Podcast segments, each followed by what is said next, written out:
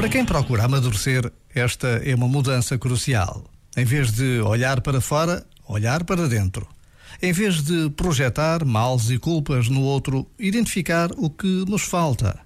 Em vez de esperar que o outro mude, assumir a própria responsabilidade pela mudança. Para isso, precisamos de fazer o nosso trabalho de casa, dar-nos tempo e espaço para parar, sentir, escutar, legitimar o que está vivo dentro de nós e, finalmente, aprimorar o nosso diálogo interno para nos tratarmos com o carinho que merecemos. Já agora, vale a pena pensar nisto. Este momento está disponível em podcast no site e na app.